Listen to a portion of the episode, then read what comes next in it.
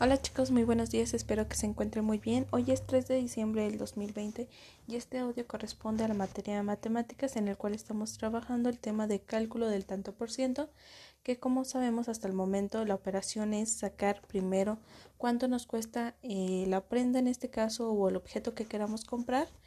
Eh, teniendo el, porcentaje total de, de ese precio, luego multiplicando el porcentaje que tiene como, como descuento y el resultado sería restado al precio original de la prenda o el objeto.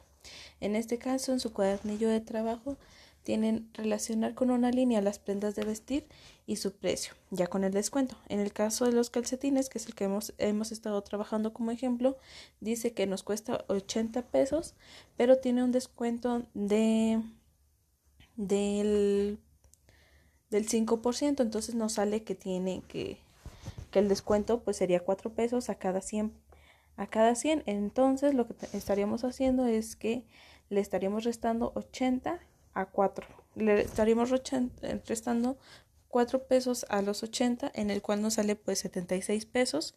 Y buscarían ustedes cuál de esas cantidades se acerca o a este a este precio. Entonces van a tener que unirlo con una línea la segunda actividad que van a realizar el día de hoy es que van a revisar los planteamientos y después responderían.